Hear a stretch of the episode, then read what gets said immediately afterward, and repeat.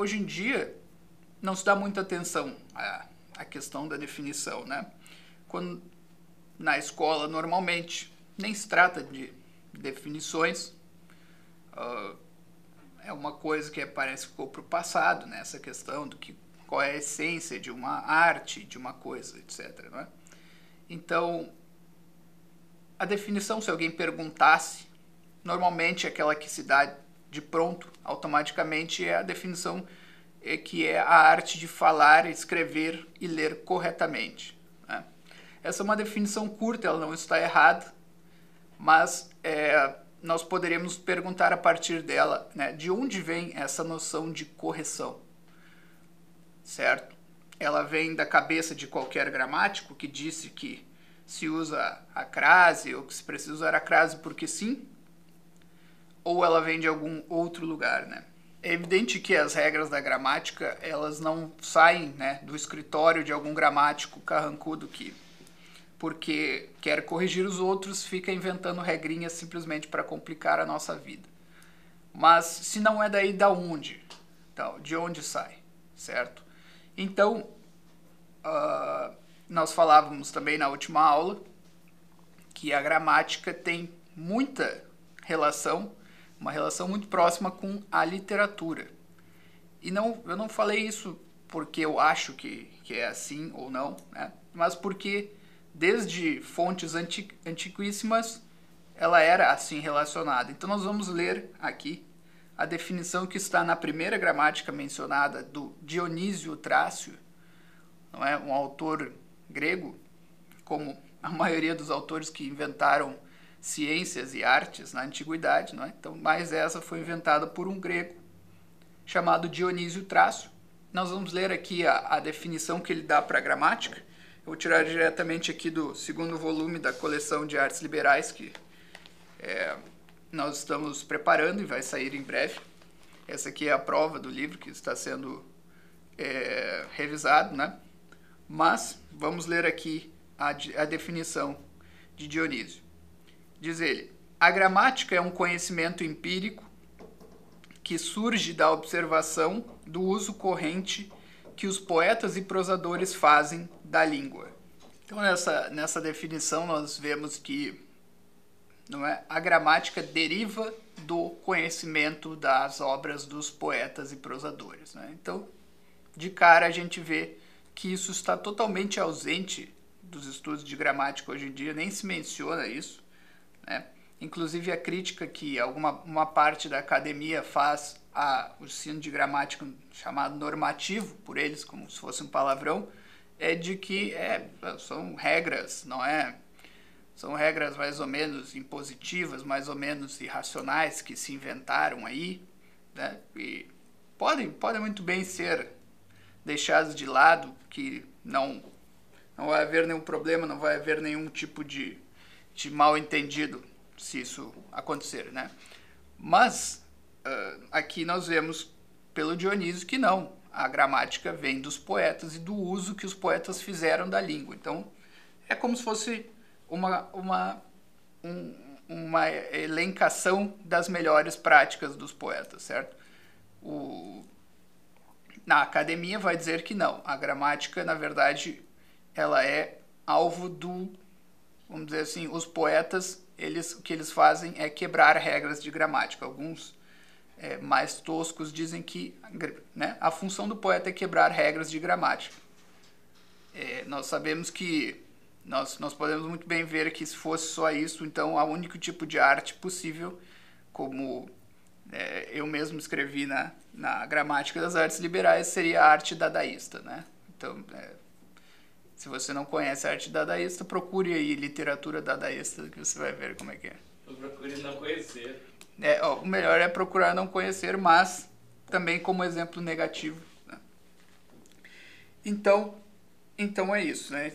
Não é possível estudar a sério a gramática do ponto de vista do trivium sem, sem a literatura. Mas aí, aí nós vamos ver o seguinte, né? Existe tipos de linguagem, vamos chamar assim, ou níveis, né? Um nível inferior e outros níveis que vão se sobrepondo que, vamos dizer assim, de uma maneira geral, vai do mais concreto até o mais abstrato, certo?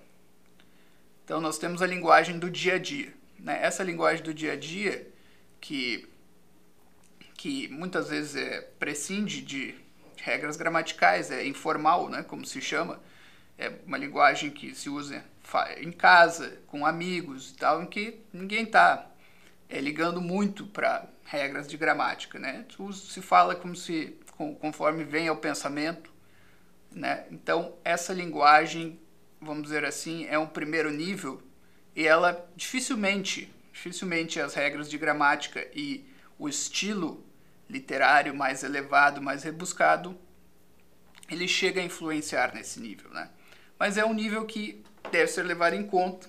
A gente tem que melhorar essa nossa linguagem de preferência, né? A linguagem coloquial, a linguagem informal do Brasil, ela é muito ela é, ela, assim, vamos dizer, ela é muito pobre, certo? Se nós formos ver a, fala de outros países aí, é, um pouco mais avançados, vamos dizer, civilizados, com uma tradição literária melhor do que a nossa hoje em dia aqui no Brasil, principalmente, vamos ver que a linguagem, mesmo essa linguagem é, familiar, é, de, entre amigos, ela é muito mais rica, não é? Em referências, alusões e até em, vamos dizer assim, correção gramatical, tá certo? Então nós temos que levar em conta que essa é a base. Tá? Quando nós vamos escrever alguma coisa e aí a gente tem que trabalhar mais é, o nosso pensamento, a nossa base é essa linguagem coloquial do dia a dia. Mas se ela é muito pobre, e se nós recebemos influências, só influências nefastas, ruins, é, é, é, depauperantes, vamos chamar assim, que empobrecem ao invés de elevar, por exemplo, da mídia, né, de novelas, de, de literatura baixa, de, né, desse tipo de coisa, nossa linguagem, nós vamos tentar para escrever de uma forma mais, vamos dizer, de uma forma mais é, trabalhada, nós vamos, nós não vamos conseguir, certo? Porque aquela influência, essa influência ruim, vai pesar muito, tá? É por isso que nós temos que ter o trato com os clássicos, né? Um trato, para falar bem a verdade, diário, certo? Nós temos que estar sempre em, sempre em contato, sempre lendo. Por exemplo, Goethe dizia que nós temos que ler pelo menos uma poesia por dia. E por que não, né? Nós temos que ter essa, esse contato diário para não deixarmos que as influências ruins tomem, vamos dizer, controle total da nossa, nossa forma de, de expressão. Que daí, na hora que a gente vai precisar lançar a mão de uma forma mais complexa e rica, nós não vamos conseguir. Então, nós temos que levar sempre em conta essa linguagem do dia a dia tá? Ela não vai ser sempre a mais a mais bem trabalhada, mas nós temos que ela tem que ter um nível mínimo, certo? E é um nível que no Brasil é muito baixo. É uma das coisas que nós temos que trabalhar com mais intensidade por elevar é, é essa linguagem do dia a dia. Isso só vai ser feito quando nós tivermos obras de literatura, mesmo de cinema e televisão, em que se fale uma linguagem um pouco mais, certo? Um pouco mais é, é, é decente do que se fala hoje em dia, né?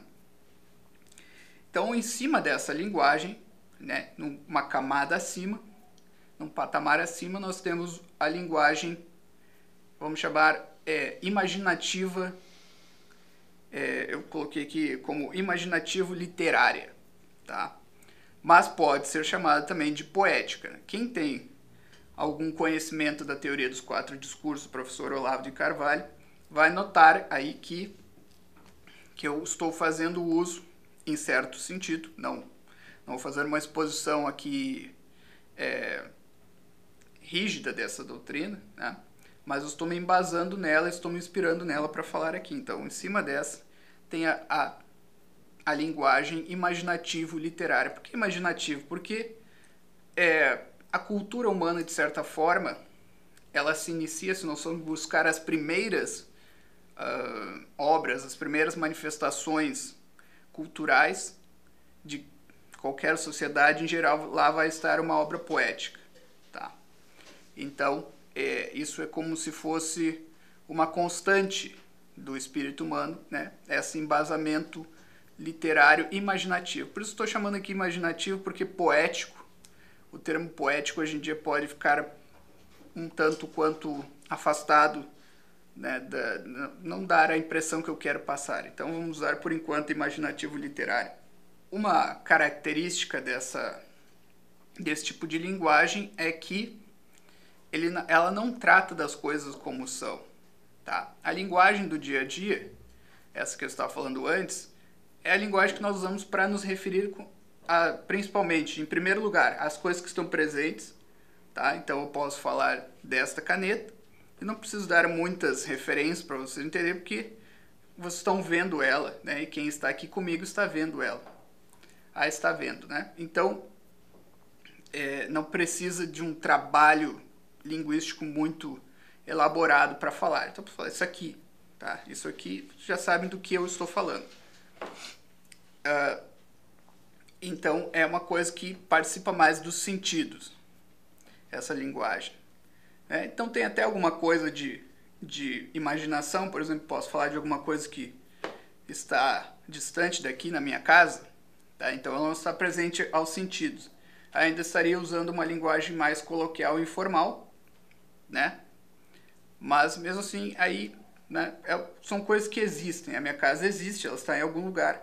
Posso fazer uma referência, posso mostrar, em último caso, para alguém, se precisar. Né? Então, ainda assim, não é necessário uma linguagem muito trabalhada. Quando entramos na linguagem literária, nós começamos a falar de um mundo ficcional, em primeiro lugar. Né? De certa forma, é ficcional. Vamos pegar aqui. Ficcional quer dizer, neste caso aqui, né, algo que não existe na realidade, mas existe imaginativamente apenas. Vamos dizer, sei lá, uh, o romance de Balzac, As Ilusões Perdidas, tá? Vamos ver, eles passam na França, né? E em duas cidades, uma cidade interior lá, Angoulême, se não me engano, aqui o nome da cidade onde começa a história. Depois vai para Paris, o centro da ação da história. Paris existe, a tal da Angoulême também existe. É, mas é, a, a, ação narrada por Balzac não aconteceu. Né? É, o personagem principal, na verdade, não existiu, nem o amigo dele, e etc, etc. Não é? Então, ele é ficcional nesse sentido. Não não aconteceu, mas poderia ter acontecido. Essa é uma, essa é uma característica da linguagem imaginativa. Né? Então nós não podemos narrar uma coisa que seja totalmente impossível, porque daí é também inimaginável. Né? Nós podemos narrar coisas fantásticas, por exemplo, um homem que voa, que tem asas, mas isso não está além da nossa da, da, da concepção humana. Mas nós não podemos narrar né, sobre vamos dizer, uma, uma, um quadrado redondo, certo? Isso é impossível, então está além até da linguagem poética.